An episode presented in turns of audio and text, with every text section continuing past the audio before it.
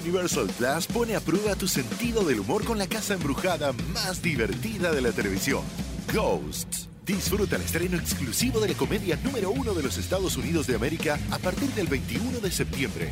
Solo por Universal Plus en Easy. Contrata llamando al 800-120-4000. Estás escuchando Jordi Anexa, el podcast.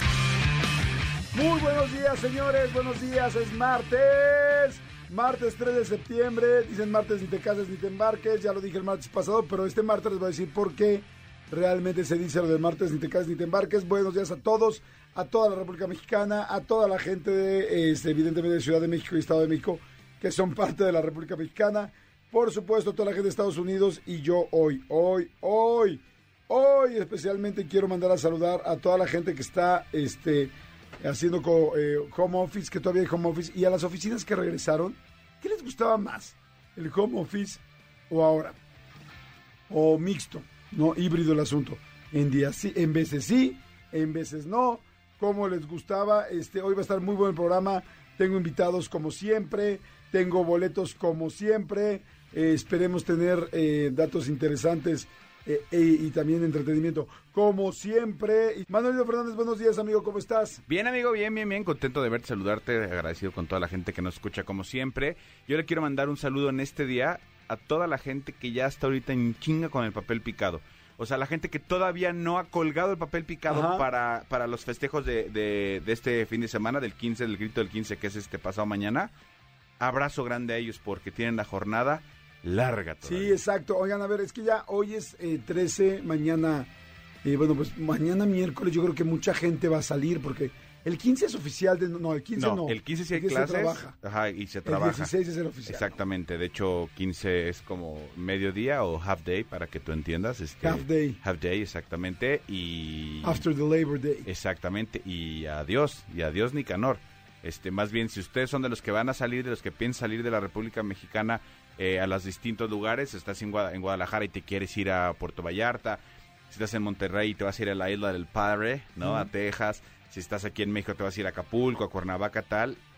Agárrate y con cuidado porque las carreteras se ponen sabrosas porque el viernes no, no se elabora.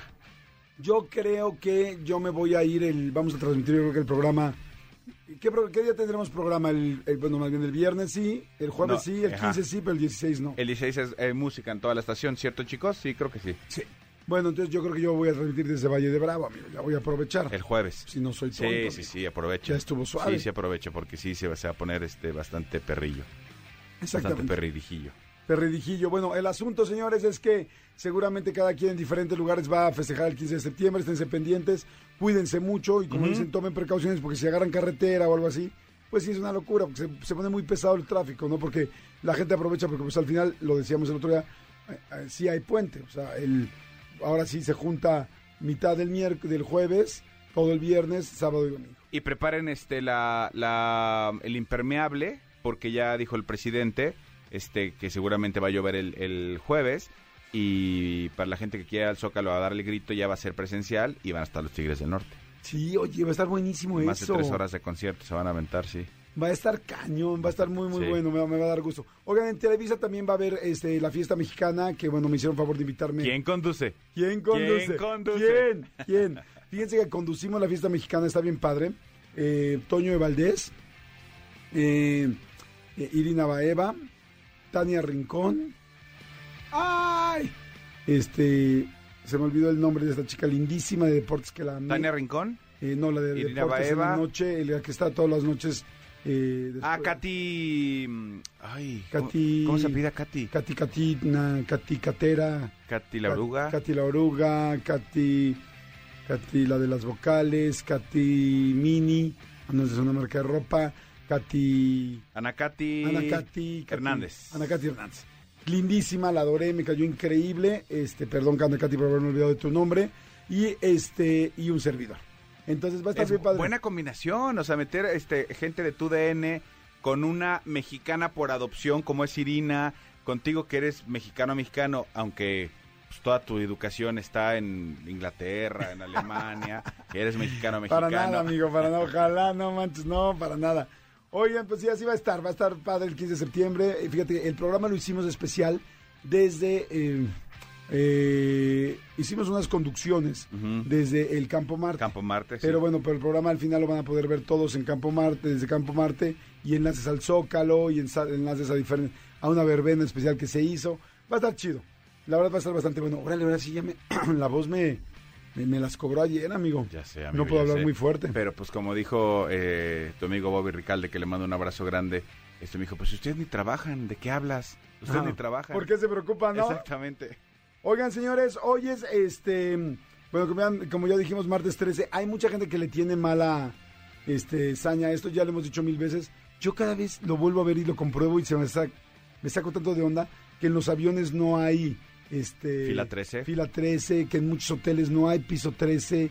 Está cañón, ¿no? Sí, sí, sí, sí, pues es un tema este universal, ya hemos platicado muchas veces lo que significa el día 13, pero martes 13 en general es como es como uno de los días más este más eh, eh, que más como miedito le da a la gente, ¿no? Más supersticioso Sí, para y- la gente. Y esto tiene que ver, fíjense, les va. Este, bueno, ¿tú eres supersticioso o no? Mira, digamos que no soy tan supersticioso, pero soy cuidadoso. O sea, si, pa- si hay una escalera, no paso por abajo de ella, no tanto por superstición, sino por precaución. Si pasa un gato negro, pues le doy el paso y se acabó, no pasa nada. O sea, no es como de, ay, la sal. No, no, no es así de, aquí solo pasa, solo gatos blancos, pasen gatos blancos, solo gatos blancos o beige. O sea, no, Cat Blacks, no, bye. Lives Matter. Oigan, pues miren, les platico. Ya lo hemos platicado varias veces, pero con mucho gusto se lo repito. Fíjense que en la antigüedad, hace mucho, bueno, evidentemente, el martes estaba consagrado a Marte, que Marte es el dios de la guerra de la mitología latina. Entonces eh, se consideraba pues un día de mal agüero para empezar algo, porque pues Marte, guerra, como que decían, no, hoy no es buena opción, hoy no es buena opción. Entonces así, eso, así empezó. Y después, como el número 13, pues ya saben que está asociado a la desgracia desde muchísimos años por miles de razones que ya hemos explicado también aquí. Entonces martes 13 era una mala combinación. Y si a eso le sumas las peliculitas, Exacto. no, pues ya. Exacto. Ahora, pero las películas eran viernes 13, ¿no? Ah, sí, sí, me adelanté tres días. Exactamente. Tiene razón, era viernes 13. Sí, a ver, yo lo he dicho muchas veces aquí y lo sigo sosteniendo. Los, los martes son días que para mi experiencia hay más tráfico, por ejemplo, que, que incluso los mismos lunes. Yo no sé si la gente el lunes sabe que es lunes y está más precavida y el martes se relaja, pero a mí el martes me han tocado un, o sea, que dices, güey, es martes. El martes, para mí, bueno, para nosotros es, es un día muy especial porque durante muchos años pues, era martes de otro rollo y nuestra Sí. vida laboral se, se basaba en martes, o sea, no- o sea mi, mi calendario semanal y, eh, y en tu caso pues era prácticamente idéntico, era que, eh, o sea, el martes teníamos programa y ya, sabes, ya sabemos que el miércoles había junta de producción, que el jueves había grabación de sketches, que el viernes había edición, el lunes se preparaba y el martes este programa O sea, en vivo. Y así fue durante, en tu Órale, caso- ¿cómo te acordaste? Sí, Muy bien. claro, en tu caso 13 años fueron, 12. 12 años de otro rollo, en mi caso solo estuve este 9, eh, pero, Muchísimo, pero era, manches. era como todo, o sea, e- era, era un ciclo que teníamos como clavado. Me acordé de un ciclo, a ver si lo tenemos en, en internet, no sé, este, de XC2. Era lunes, ¿qué era? Lunes de Canta Canta, o no, lunes, eh, martes de, ay, como, había lunes de Canta Canta, viernes de Patina tu Patín. Este, había la parte donde te enamorabas, era, no me acuerdo. Pero René Casados decía cuáles eran los cinco días de la semana, si lunes de tal tal, martes de tal tal. XC2 fue un programa muy famoso de mis épocas ochenterísimo. De hecho, fue la primera vez que yo entré a Televisa, fue eh, de público a ir a ver XC2. Y XC2 fue un programa muy famoso, la verdad, lo hacían muy, muy bien. Y este y seguro mucha gente que nos está escuchando se acuerda de él. Pero estuvo, la verdad, muy divertido, muy, muy padre. ¿Y tú te acuerdas, amigo? ¿Tú fuiste de XC2? ¿no? Eh, pero muy, o sea, X y tú estamos hablando del 82, Madre o sea, yo tenía 5 años. Sí, no manches. O sea, la verdad es que no, no, no me acuerdo tanto, eh, lo conducía René Casados y Erika Buenfil, ¿no? Sí, exactamente. Y luego Gloria Casados tuvo, Creo que sí, después cambiaron los conductores, no me acuerdo quién estaban, pero... ¿Alguien más se acuerda ya fuera de XC2? Manden un WhatsApp al 5584 11 1407. 5584 11 1407. Gracias, Tony, por bailar la canción. Lo agradezco mucho en el Serpentario. Ahí se ve que hay buen ánimo. Ayer era la frase de siempre sonríe y la fuerza estará contigo, ¿no? Claro. También salió de ahí. ¿Tienes algo ahí de que se tuvo? ¿Te Eh, salió algo? no? Hay varios videos, pero no sé, o sea, lo pondré al, al azar.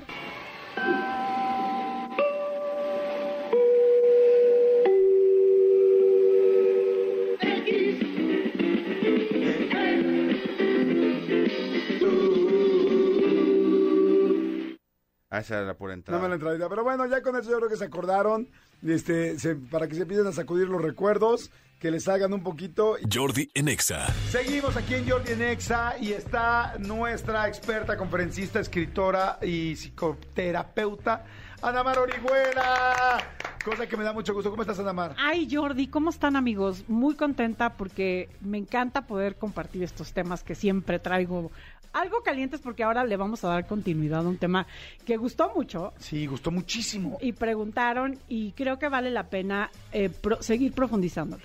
Hambre de hombre, empezamos así hace unas semanas o la semana pasada, no estoy seguro, donde hablaste de todas las mujeres que lamentablemente por haber perdido o tenido una ausencia de su padre, Sí. eh, generalmente, Sí. eh, se sienten con muchas ganas de, tienen hambre de un hombre, de esa figura paterna de alguna manera que la cuide, que los que, que- que los cuide, que la saque adelante, que se sientan apoyadas, vistas y queridas y que por lo mismo cuando están buscando una pareja se olvidan de ellas y sacrifican, no ponen límites, no confían en sí mismas, este, tratan de hacer todo para que, lo, para que el hombre esté contento, feliz y tranquilo y no se vaya y no las deje como su figura masculina principal las dejó. Sí. Este, hacen todo lo que espera la pareja Sí. y empiezan en relaciones posiblemente muy controladoras, donde eh, al final se olvidan hasta de quién son ellas Sí. para darle gusto al otro y son relaciones que pueden durar mucho tiempo, pero- que a la larga no funcionan porque no son maduras. Sí, efectivamente, hoy vamos a hablar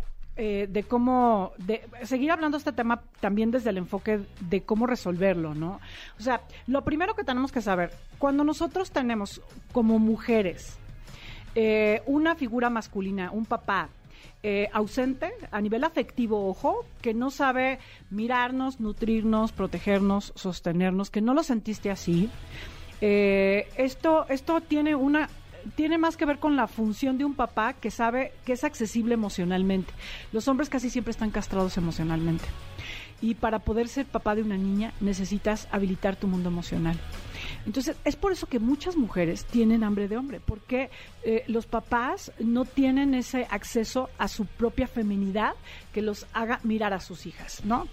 Esta, eh, esta hija se enoja y le duele ese padre, de tal manera que puede optar por de pronto ser una niña necesitada, dependiente, pasiva, que no sabe poner límites, que quiere complacer, que se adapta a las necesidades de una pareja, o puede ser el otro tipo que es la doña huevotes. No me Ah, importan caray, los ¿cuál es la- hombres, yo no necesito una pareja, yo mm, busco hombres rotos para poder controlarlos para poder protegerlos, para decirles lo que tienen que hacer, o hombres que no nunca me hacen sentir protegida, que no me hacen sentir que, que, que puedo respaldar, ser respaldada por ellos, que puedo confiar en que somos una pareja. No, en realidad los hacen niños. Si tú eres una mujer ¿Qué? Y Doña Huevotes. Wow, me hace sentido también. Sí, o sea, la doña Huevotes es una mujer que tuvo que ser fuerte desde muy chiquita, Ajá. que no sabe pedir ayuda, que le choca la vulnerabilidad, que no sabe enfermarse. Por ejemplo, la doña Huevotes le choca enfermarse. Y, y dentro de su su configuración no está el, el- el- la presencia masculina. O sea, ella descalifica cualquier eh, afecto masculino. Si tú tienes un esposo, una pareja, por ejemplo, que, cui- que te cuida, que hace cosas por ti, que es eh, mm, generoso, si tú eres una doña huevos, nunca lo vas a ver. O sea, no, no, no te va a funcionar porque te sobra. Tú, tú quieres hacer eso. Es que tú no tienes en tu, tú no tienes integrado en tu sistema a un hombre presente. No lo ves, simplemente no lo ves. Ni lo quieres ver. Pues más que no lo quieres ver, es que no lo tienes habilitado, o sea, no lo ves. No te pusieron esa, esa app. Exactamente, es que es en serio, no te pusieron esa app. Entonces tú te la vives viviendo, te la vives sintiéndote sola, a pesar de que tengas una relación. Ajá. O sea, para ti, doña Huevotes, los hombres eh, tienes una imperiosa necesidad de hacerlos sentir unos pendejos. Ok. Disculpen la expresión. Pero yo creo, ¿Hay muchas doña huevotes? hay muchísimas. ¿En serio? Muchísimas, porque hoy las mujeres, más que ser esta niña dependiente, necesitada, pasiva, bla, bla, bla, entonces somos masculinas, independientes, fuertes, que tomamos decisiones, que nos hacemos cargo de nuestros hijos, de nuestro mundo, de nuestra economía, pero ocultamos nuestra hambre de hombre. O sea, no es que la doña huevos ya no tenga hambre Nada de más se pusieron un disfraz. Exacto, no. O sea, en realidad está, sí tienes, sí tienes muchas habilidades, eres muy fregona, este, muy buena en lo que haces, muy independiente. Mm, La verdad es que no sueles no pedir ayuda, pero eso no quiere decir que no haya una niña vulnerable, abandonada, enojada, triste, necesitada y que grita, que grita, háganse cargo de mí. Entonces, una doña huevos que es muy exitosa en su trabajo, tú la conoces como un hombre, la conoces y dices, no, bueno, o sea, qué mujer tan exitosa, tan independiente. Eh, empieza, la relación empieza vendiéndose como una mujer que no te necesita, ¿no? Que es fuerte, pero conforme va Y de decir, siento que viene un perro, siento que viene un perro, ya lo escuché. Pero, ajá. Pero conforme va eh, profundizándose la relación y ella se empieza a dar el permiso de quererte, si es que se da, porque hay quienes nunca se lo dan. O sea, una doña huevos es especialista en hacer un casting de pareja donde ella no va a perder nunca. O sea, él va a ser o, o ta- o tan feo, o tan jodido, o tan menos que ella, que no va a perder, porque nunca le va a dar el ancho. Oye, está bien interesante lo que estás diciendo. Fíjate que yo tengo varias amigas. Ajá. Yo la verdad nunca he tenido una pareja doña huevotes. Qué chistoso. Es que tú eres el don huevote. Quizá. Pero no, nunca he tenido así. Sin embargo, sí tengo amigas que son muy exitosas y que me dicen es que no tengo pareja. ¿Por qué se me alejan todos? ¿Por qué no la hago con nadie? Sí. Y directoras, CEOs, vicepresidentas de empresas, guapas, lindas, este, Sí. todo. Pero me dicen, todos, a todos les doy miedo. Sí, es que la, la- además la doña, Huevo- la doña Huevotes se ve como una mujer perfecta. O sea, Ella se ve a sí misma. ajá. Se ve como, o sea, ¿qué, qué le falta? Es guapísima o, o tiene bastantes atributos físicos, es, tiene personalidad, eh, es independiente económicamente, es inteligente, eh, tiene una profesión, tiene un trabajo, eh, no le pide nada a nadie. O sea, es como, como muy contrastante, porque ya cuando la conoces de fondo, empiezas a sentir la carga El berrinche, la, porque además es muy fuerte que tú compraste algo y después salió otro producto, ¿no? Claro, sí, es el que el huevo sorpresa, o sea, los huevos son pero sorpresa, ¿no? Los- Sí, los- sí. Se ven por fuera muy bon- muy de chocolate, pero adentro traen un cochecito. Exacto, ¿no? Porque tú, te- tú, te, tú te fuiste con la finta de que era independiente, fuerte, etcétera, y de repente entonces es manipuladora, es súper berrinchuda, es bien controladora, tiene una enorme necesidad de que se hagan cargo de ella. O sea, de alguna manera, el, el, esa, esa posición de fuerza que tuvo que, que adoptar eh, está ocultando a la que no tuvo el derecho de ser vulnerable y ser cuidada. Entonces, en- en cualquier oportunidad eh, empiezas a generar eh, eso, o quieres que pase eso, pero sin, sin ser consciente. Dos preguntas. ¿Cómo se... ¿Por qué se asustan? ¿Por qué nos asustamos los hombres con una doña huevotes? Porque, y segundo, ¿una doña huevotes puede bajarle de huevos? Sí, claro. Y ser una persona que pueda tener una relación más normal, cercana y madura con una pareja. Sí, sí, a ver, la doña, Huervo, la doña Huevote se hace una mujer narcisista, que se siente perfecta. Entonces, cuando ella trabaja su vulnerabilidad y trabaja con la parte que se ahogó de su dolor, entonces eso equilibra un poco su eh, máscara de yo todas las puedo. Cuando nosotros somos, o sea, es muy, es muy duro como hombre estar con una mujer que no te necesita es muy fuerte sentir que tú, que, que tú no tienes nada que darle a tu mujer porque tu mujer lo tiene todo. O sea, ¿por qué, no, ¿por qué les asusta a los hombres la doña huevos? Porque no se sienten necesitados, porque no se sienten apreciados, porque ella no es vulnerable con ellos, Ok. porque ella... Sí, va contra tu naturaleza de también Sí. de cuidador, Sí. de sentirte un poco, pues que tu pareja necesita algo de Sí, ti. Sí, en este rol femenino, ¿no? Entonces, por eso son expertas en atraer hombres femeninos. ¿Cómo son esos hombres femeninos? Pasivos, eh, no tienen independencia económica, necesitan que les digan lo que tienen que hacer, no, no, son, no son independientes, no tienen identidad propia. Por eso yo nunca me he acercado con una de esas. Claro, claro. Y yo no soy así. Sí, o sea, y entonces después estos hombres, por supuesto, los, las decepcionan, porque confirmas, como Doña Huevos, que no tienes, no puedes confiar en los hombres, que no hay un hombre que te pueda eh, pues, sostener o así que dar el ancho, ¿no? O sea, no hay, porque entonces eh, son niños pasivos que terminan siendo como tus hijos y no como una pareja, pero porque así los casteaste. Y, y un hombre fuerte, un hombre con los, perdón, pero con los Huevos. huevos bien plantados, pues no le va a gustar una mujer que lo descalifique, que no necesite nada de él, este, que lo anule, no le va a gustar. ¿Qué tiene que hacer la doña Huevotes para poder dejar de estar en esa posición? Reconciliarse con su yo necesito, aprender a pedir ayuda, reconocer las heridas que la llevaron a esta posición de, de defensa y trabajar con ellas, habitar a la niña frágil, conocer más allá de su fuerza dónde está la otra historia que dejó abandonada en esa historia de, de yo puedo, yo soy fuerte, ¿quién más que yo para poder resolverlo? Y eso es terapia, Es terapia, mucho proceso personal, es terapia. Es trabajar en ti. Yo, yo eh, eh, el próximo año les prometo que mi próximo libro va a ser De esto. de esto, Wow. para trabajarlo. Eh, yo tengo un grupo de mujeres, Doña Huevotes, donde trabajamos todo esto en un proceso de, de muchas horas. Digo, ya este grupo ya empezó, pero el próximo año pueden, pueden trabajar.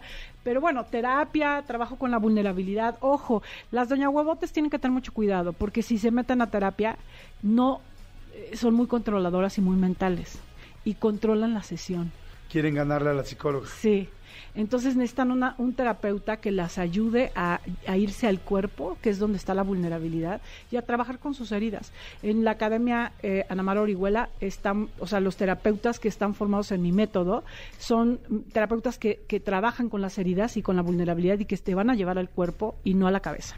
Ok. ¿No? Entonces, ¿Cómo nos acercamos a la academia? en mi página www.academianamarorihuela.com, en todas mis redes, anamar.orihuela, pueden mandarnos un mensaje, oigan, yo quiero, quiero una tera- un terapeuta, digo, si yo eh, no tengo espacio, que la verdad es que suelo no tenerlo, siempre hay un terapeuta formado con mi método que, puedas, que pueda darte terapia. Padrísimo. Anamar, muchas gracias. Repite tus redes, por favor. Anamar.orihuela, Anamar Orihuela, eh, academianamarorihuela.com. Perfecto. Síganla. Es, bueno, ya lo saben, buenísima. Gracias, Anamar. Muchas Gracias, gracias. Jordi. Jordi en Exa.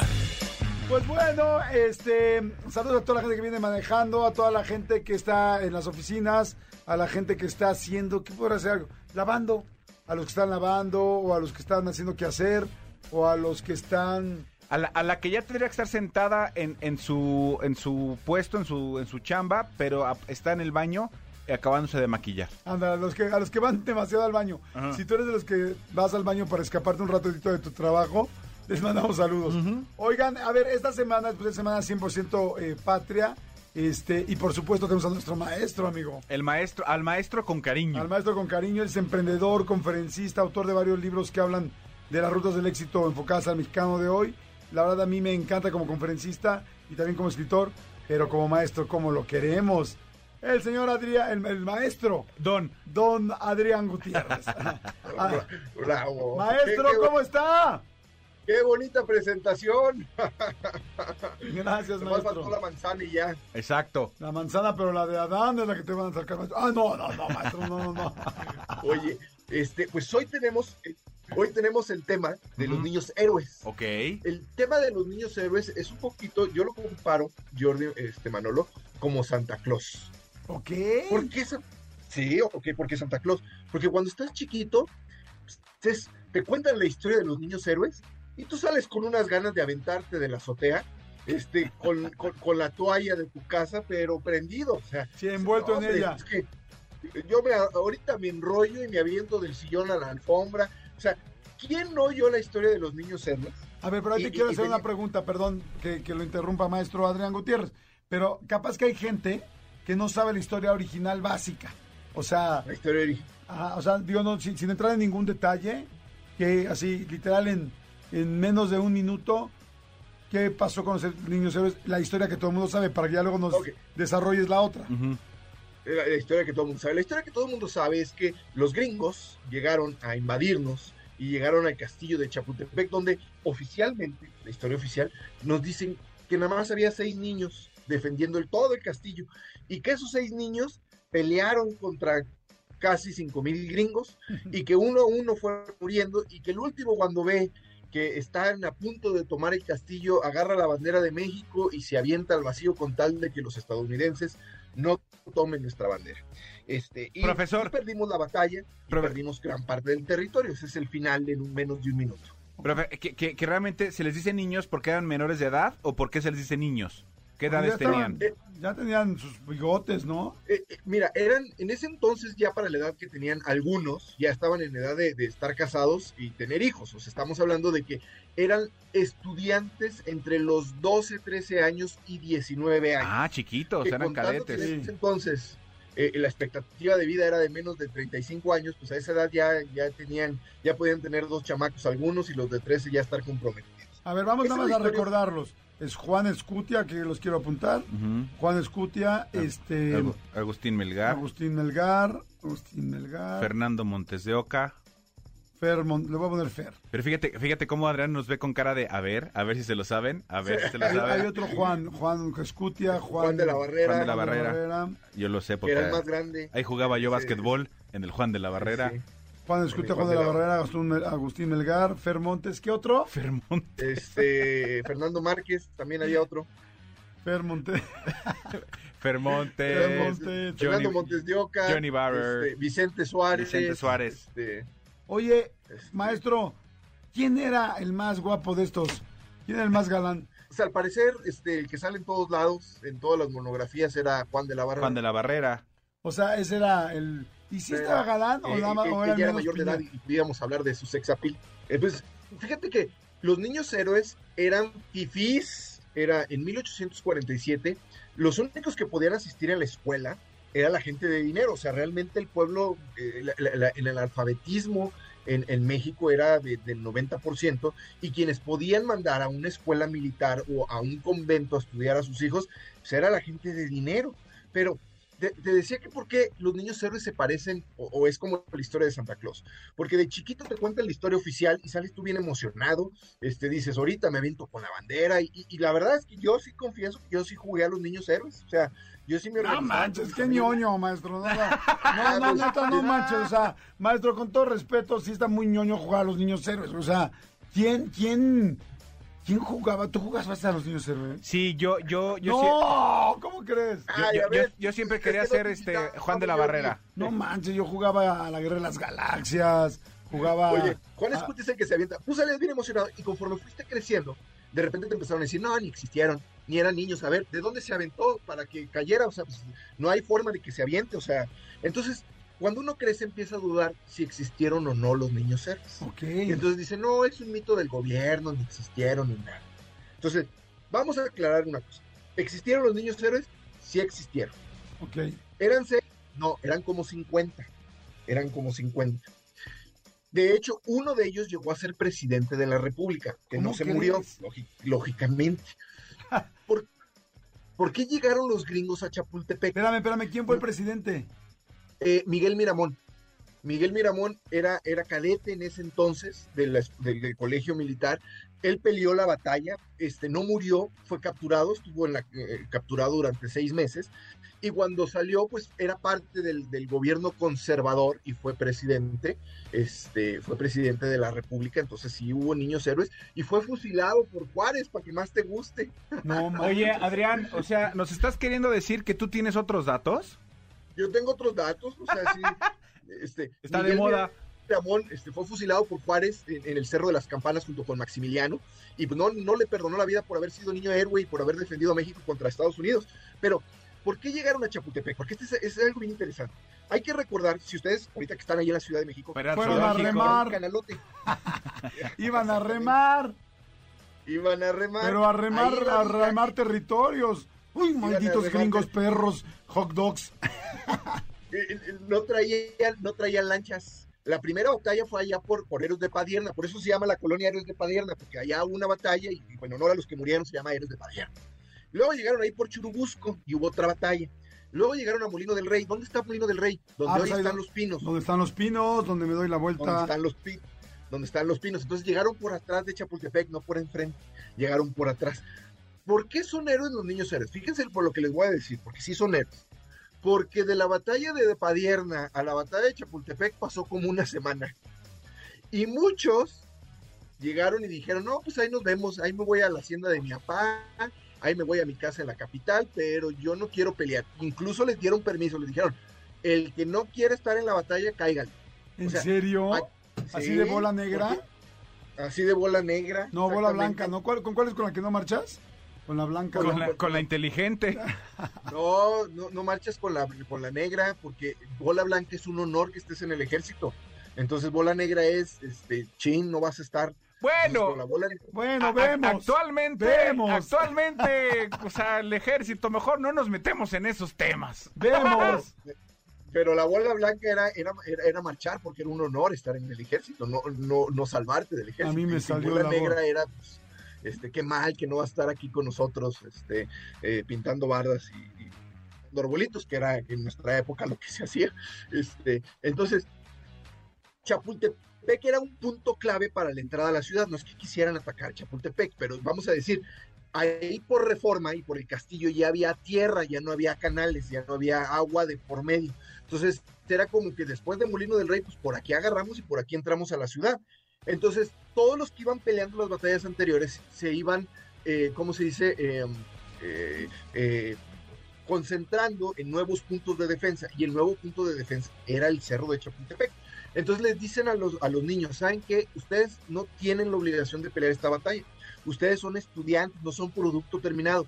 Son como 200 y nos van a ayudar tanto, pero pues cáiganle a su casa. Ah, entonces, ¿y de los 200 se quedaron nada cáiganle más su casa. O sea, esto? no tienen que pelear aquí. De los y 200 muchos se quedaron. agarran y se van.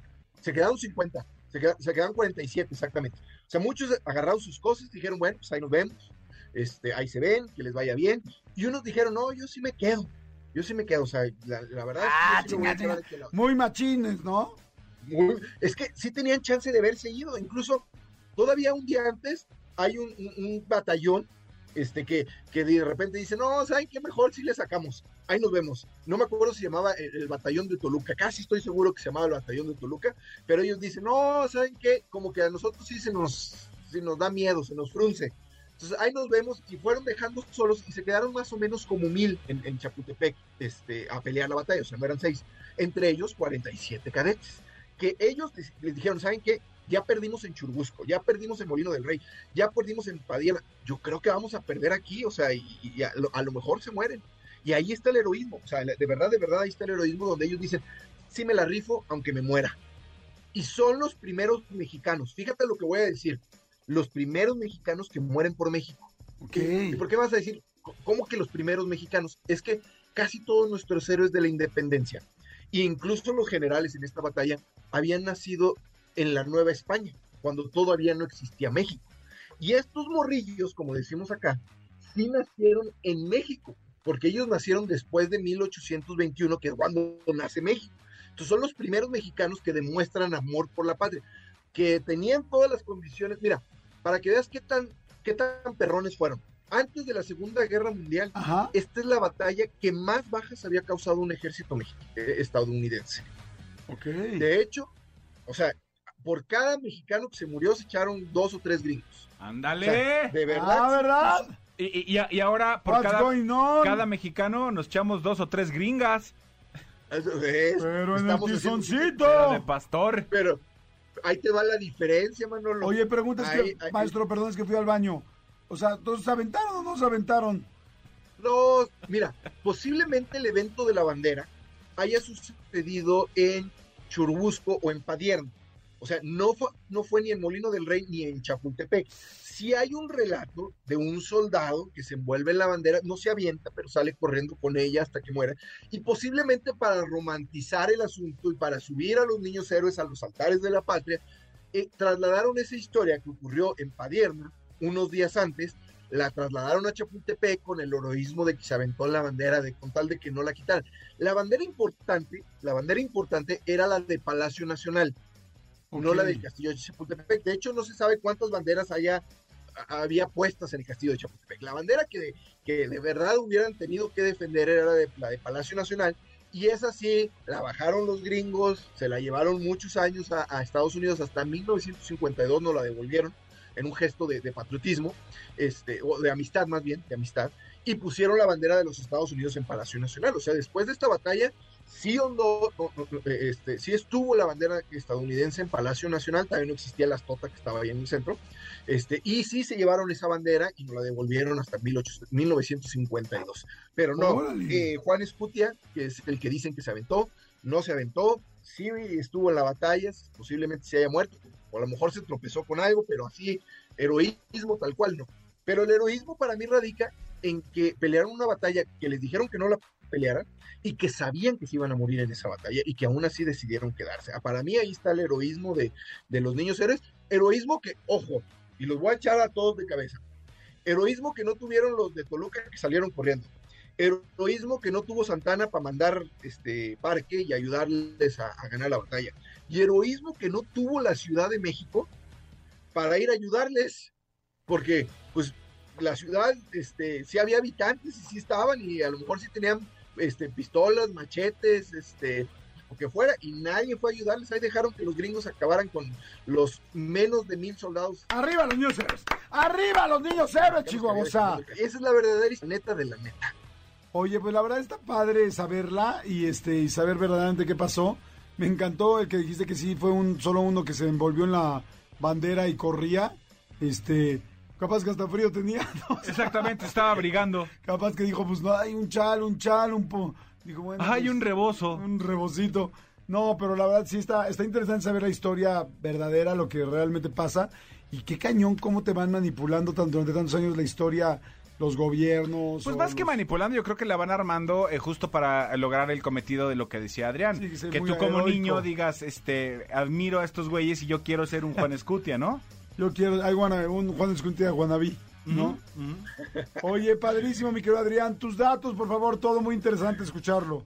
Mis datos, de nuevo el anuncio, ya está listo mi libro de la receta del éxito, por si hay una editorial que quiera, este, sí vendo libros, cómo ser un mexicano exitoso, ha vendido 30 mil libros, entonces, y yo solito y sin editorial, entonces, pero ya tengo muchos libros, ya no puedo ser yo cargo de todos, entonces si hay una editorial que esté, eh, que quiera apuntarse, hábleme para sacar la receta del éxito, y vayan a mis redes sociales, Instagram, este, Adrián Gutiérrez Ávila, Instagram Adrián Gutiérrez Ávila, y me encantaría regalarles un código para que descarguen cualquiera de mis ebooks. La historia de los niños héroes viene en 100 cosas que todo mexicano debe saber, que es mi segundo libro. Entonces vayan, mándenme un mensaje de que me escucharon con Jordi, con Manolo en Exa, y a las 10 primeras personas yo les regalo un código para que descarguen cualquiera de mis cuatro ebooks. Instagram Adrián Gutiérrez Ávila, y como siempre, muchísimas gracias y encantado de estar con ustedes. Buenísimo, amigo, así lo hacemos entonces. Te mandamos muchos saludos y muchas gracias. Y bueno, pues hable, ahora sí que conéctense para poder ganar. Gracias, amigo, como siempre, y por la, sobre todo por la este, paciencia. Encantado de estar con ustedes. Yo me divierto mucho. Gracias, amigo. Jordi Enexa. Expedientes X. Porque hasta los temas más irrelevantes merecen ser comentados. Jordi Rosado en Exa. Pues bueno, es momento del expediente X que yo ruego, pido a la Virgen y a todos los santos que diario haya expediente X, tú lo sabes amigo. Fui el primero que siempre dije que debía haber un expediente X todos los días. No me querían hacer caso. Así son, amigos. Ustedes no querían. Así son. Está ya poco a poco eh, Tony y Cristian estaban regresando a esa costumbre. Y Joss fue la que dijo, nene, nene, quiten eso, ¿eso qué? Así Sí. es Joss. Yo llegó como que a querer mangonear Sí, sí, muy sí, rápido. Sí, sí, sí, así es. Sí. Así son las mujeres. Maldita mangoneadora canina. Ay, no, maldita can- Exacto. canina para que no se oiga feo. Exacto. Obviamente. ¿Qué pasó, amigo? ¿Qué Amigo, ha pasado en los expedientes X? Te quiero contar este expediente que la verdad este, a- a mí me, me gustó, me dio como, pues como, como emoción, tal. Están muy de moda, eh, lo hemos dicho desde hace varias veces, el, el, el gender reveal, el... eh, La revelación del género o del sexo de los de niños, de los bebés. Entonces ya saben, está muy de moda que hacen, se hacen las fiestas y, y que ahora qué va a ser, ¿no? Pues este, bueno, se ponen todos en rosa o azul, la gente hace sus quinielas, ponen ahí y tal, está, la- los invitados algunos van de rosa, algunos van de azul. Y hemos visto eh, diferentes eh, y muy diversas formas de hacer esta revelación del sexo. Eh, la más eh, eh, ostentosa, más cañona que yo recuerdo es la de este eh, millonario italiano, Gianluca Vacchi. Ajá, ¿qué que hizo? Unos aviones pasaron por la por eh, su pues por su mansión en Italia. Iban y creo que aventaron pétalos y no sé qué cosas así. La- o sea, el video es impresionante, ¿no? De Ay, no lo he visto. Cómo revelaron el, el sexo de su de su hijo. Eh, hay unas este como más eh, comunes que son parten un pastel y cuando lo abren el pastel por que el pastel, el pastel es blanco por afuera y lo abren y este y es eh, De un cierto color azul o rosa por dentro. exactamente azul o rosa Muchos por que son como de repente de echar humo o de cositas así. la bengala es de cierto color tal O eh, los confetis que salen, ya sean este rosas o azules. que son como los más tradicionales. Sí. Incluso vimos y platicamos en esta sección de una broma que hay a un chavo, ¿te acuerdas que, que te dije aquí que este que eh, feliz cumpleaños, le pasan un pastel, la novia Sí. trata y la bengala y de repente la bengala se pinta de azul y todos ¡ah! Vas a ser ¡Va papá! Y el güey con cara de no, no, no. Y que luego le Ah, dicen, "Era, es broma". era bromi. No, no, no, la cara del güey es maravillosa. Lo- lo- bu- búsquenlo si, si pueden. Pues bueno, se presentó una nueva eh, forma, una nueva eh, eh, una nueva tendencia que hay para hacer estos gender reveals que por lo menos yo no había visto y me parece A increíblemente ver, original. a ver. Hay una pareja, la verdad, ella muy guapa, él muy galán, que organizaron esta fiesta. El video, eh, eh, estos videos que están en TikTok y que vamos a ponerlos en nuestras redes sociales para que ustedes los vean. Y ahorita te lo voy a enseñar a ti también. Están la pareja vestidos de blanco, ¿no? Con una eh, bola atrás que dice eh, hombre-mujer, lleno de globos, ya sabes, eh, rosas, azul, rosa, azul, rosa, azul, rosa, azul, y en medio un globo gigante negro que dice es hombre-mujer, ¿no? Eh, todo hace pensar que ahí lo van a ponchar y Claro. ahí va a salir tal. Pero de repente, en el centro de este jardín, que es un jardín muy bonito que tiene una alberca junto, ¿En Jardines de México? no, amigos, es, es en los, En un en jardín los de tu- Estados Unidos. Ah, no, en no es los jardines de tu casa, de tus casas de Estados Unidos. No, no porque en los jardines no me gusta eh, quebrar globos. Sí, pero luego es mucho relajo Se va levantar a- el al plástico. filtro de la alberca. De la alberca. Se va de las filtro. albercas. de las albercas, Albercas y dirás. se tapan la alberca que va con la fuente, la fuente con el jacuzzi, el jacuzzi con la gruta, la gruta con la cascada. Perfecto. Es todo un Sí, todo un sistema. Es todo un sistema exactamente y todo es de agua pluvial. Y de repente al centro de este jardín está un tubo de pole dance. Ok. Y entonces, amigo, sí, te imaginas bien, Llegó una chava, una entra una chava, una bailarina de pole dance. Una bailarina de pole dance. Entra Ah, una ok. bailarina de pole dance vestida de rosa. O sea, vestida con una, un- ya sabes, pegada eh, muy guapa de rosa. Y luego entra una vestida de azul. Qué padre. Y empiezan a hacer una serie de ejecuciones caprichosas. Con sus piernas, con sus muslos y con sus brazos y parte de su cuerpo sobre los tubos. De Ajá. diferentes formas y de diferentes maneras. Este, de todo lo que podían hacer. Ahorita en este momento voy a empezar a enseñarle a Jordi el video sin que veas el desenlace. A ver. Están bailando. Qué padre está. Están bailando, por supuesto, de repente el azul, ¿no? Este, y, y- y está aquí atrás la pareja. De repente la rosa y está aquí atrás la pareja. Qué chistosa. ajá. Es, eh, es- es, este, están haciendo como diferentes ejecuciones. Luego empiezan a hacer ejecuciones juntas, ¿no? Eh, to- todo esto con una, con una, mm, eh, una persona que está haciendo una eh, música en vivo, está la pareja, este, se ven como muy enamorados ellos también, todos los invitados viendo como de qué pex, qué Claro. pex con, con- con todo esto que está, que está este, Sucediendo. sucediendo, ¿no? Entonces, en cierto momento se baja una de las se baja una de las chicas, baja la otra porque hay cosas que hacen que hacen juntas, que Sí. se ayudan, Ajá. porque son este pole dancers Compañeras. compañeras, Claro. amigas, no rivales. Entonces se baja una, se baja la otra y va a empezar a caminar hacia la pareja y entonces la, la de rosa jala la azul. Entonces dice, no.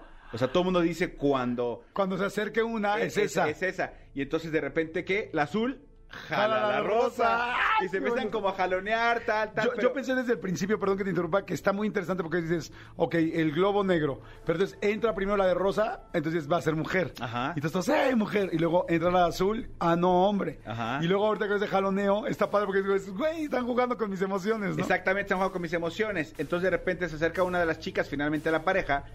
Y entonces, pe- pe- pero, pero no, pero no explota el júbilo como de, como de, o sea, se acerca la chica de azul y dicen, ya, pero no explota el júbilo, el júbilo tal. Y la niña de azul lo que hace es, ella trae un alfiler y revienta el globo negro, de donde salen nuevamente más globitos azules, confeti azul, y ahí es donde se revela que va a ser este, que va a Niño. ser niño. Se hizo una manera muy ori- original de, Sí, de- está muy de chistoso. hacer este, esta revelación de sexo. Y aquí lo que yo creo es que estas chavas que hicieron la ejecución, que hicieron el, el- el baile, eran ami- son amigas de la novia, porque hay una toma, hay una escena en el, en el video este que, que le estamos poniendo en redes sociales, donde ellas, el, o sea, el marido se vuelve loco, el chavo se vuelve loco, y ellas abrazan a la, a la futura mamá. Sí, entonces han de ser amigas. Yo creo que deben de ser amigas. Sí, porque además ahora hay tantas mujeres bailando pole dance y haciendo este pues ejercicio porque realmente es bastante complicado. Y completo, Eh, sí. y completo, entonces que pues sí no dudo, sí, se me hace que son amigas. Fíjate que me quedé pensando, ¿tú viste la película del juego de este ay, quién sale este Michael Douglas? Ay, no sé, The Game. creo que no. No, entonces seguro no, porque es, es un cuate millonario que ya está aburrido porque tiene todo. Y entonces su hermano, que no es tan millonario como él, bueno, de hecho no, no es millonario, este, le contrata una empresa, que esta empresa te hace experiencias de vida, Ok. como un poco las experiencias que hay aquí, bueno, más bien con esa idea, porque aquí no tiene nada que ver, y te hacen vivir un mundo en el cual no te imaginas lo que va a suceder y empiezan a pasar miles de cosas. O sea, ¿no? te montan una película completa, digamos. Sí, pero haz de cuenta que sales un día y, y de repente dicen, estás en bancarrota. Entonces contratan a tus a tu contador y a todos para Y a que que estás en bancarrota y- y... tus cuentas y tus claves y todo para que veas que estás en bancarrota. Y entonces te hacen, pero una serie de cosas. Si el asunto es que esa película se la recomiendo mucho si no la han visto, se llama El Juego o The Game en inglés. Este, pues de repente pasa una cosa, luego otra, luego otra. Y hay un momento en la película donde ya no sabes dónde se termina. O sea, que dices, ya se acabó o sigue en las bromas. Y entonces pensé que podría ser padre un gender reveal donde haya bromas, ¿no? Digamos que la de rosa jala la de azul, la de azul jala la de rosa, y de repente ya la de rosa llega y los abraza y pum, salen puras cosas rosas, y de repente agarra y la de azul dice, no, discúlpenme, y agarra la otra, la somete, por decirte algo, digo, habrá que ver cómo resolverlo, ¿verdad? Y de repente, pum, suelta todo lo de azul. Entonces, entonces vuelve a decir, wow, o sea, que era niña, pero no, entonces, ¿pero es niño o qué es? Y entonces ya tener como un tercero que ya pasa en el cielo o lo que sea, y ya te dice, pero, dije, no, aquí sí está muy duro jugar así con las emociones. Sí. Porque hay papás que sí quieren al niño, papás que sí quieren a la niña, entonces ahí explotas con el, sí era mi niño, y de repente es niña, o al revés, sí era mi niña que quería y resulta que es hombre. Pero- creo pero- que aquí no funcionaría, ¿no? Pero sí puedes hacer que de repente pase la de rosa y reviente un globo y todos, ¡eh! Y resulta que el globo, el globo es negro. Y entonces va la, o sea, como que... me- Si tendrías que nunca poner definitivo o azul o rosa. Hay una, hay una, un video que también vi de, de un pastel que tiene como un rodillo literal con papel de baño que va, que tiene un mensaje. Eh, entonces, de, léanlo en voz alta. Entonces todos empiezan. Hoy es un día, no sé qué, no sé qué. Mi Está hijo padre. será. Y, dije, y, y entonces sale azul.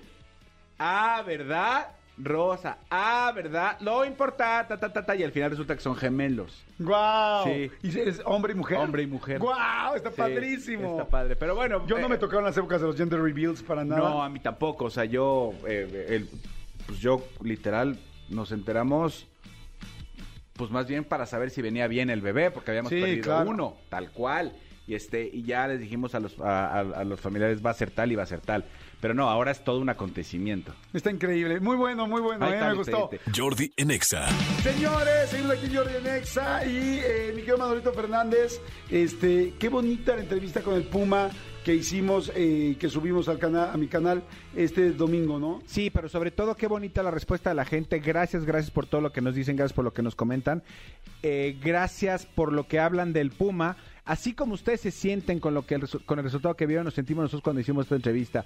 Pocas veces ves a una persona de este tamaño, un señor de este tamaño eh, en cuanto a trayectoria artística, eh, quebrarse como se quiebra y hablando de lo que habla. Si quieren saber de qué estamos hablando, les podemos compartir una probadita. Sí. A ver, les va un pedacito de la entrevista con José Luis Rodríguez el Puma, la cual es nuestra nueva entrevista en el canal de YouTube.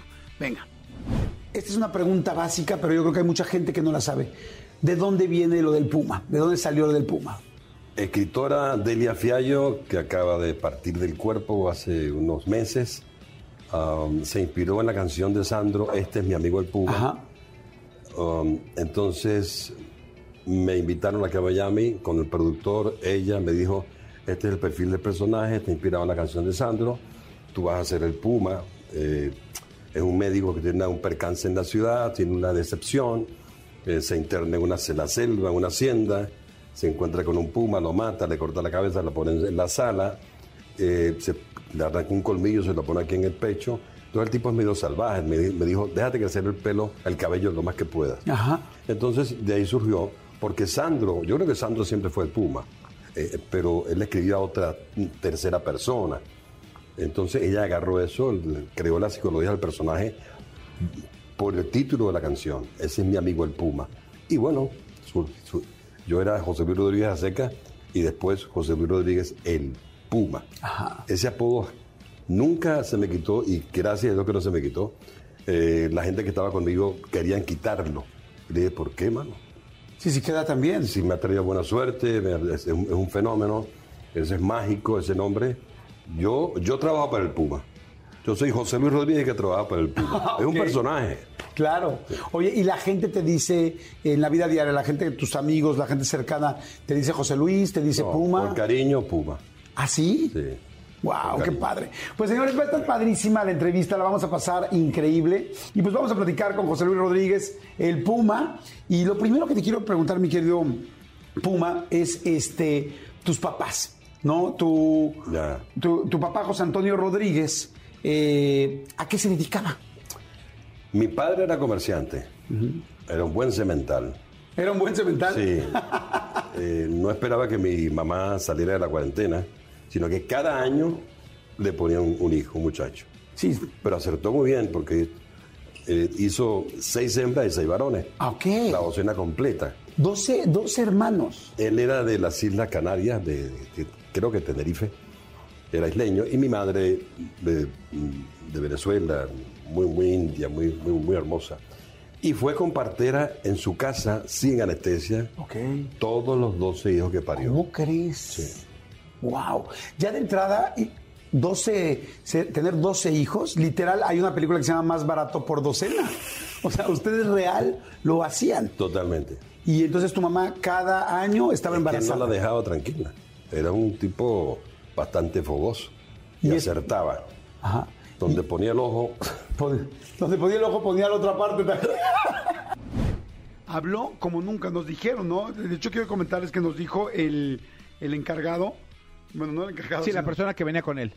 que nos dijo, la verdad cuando le, hici- le hiciste Jordi la pregunta de lo de su hija, creímos que se iba a parar. Sí. Nunca contesté esa pregunta. Sí, a nadie. para molesto, sí. Y muy por el contrario, aquí estaba muy abierto, nunca había hablado así.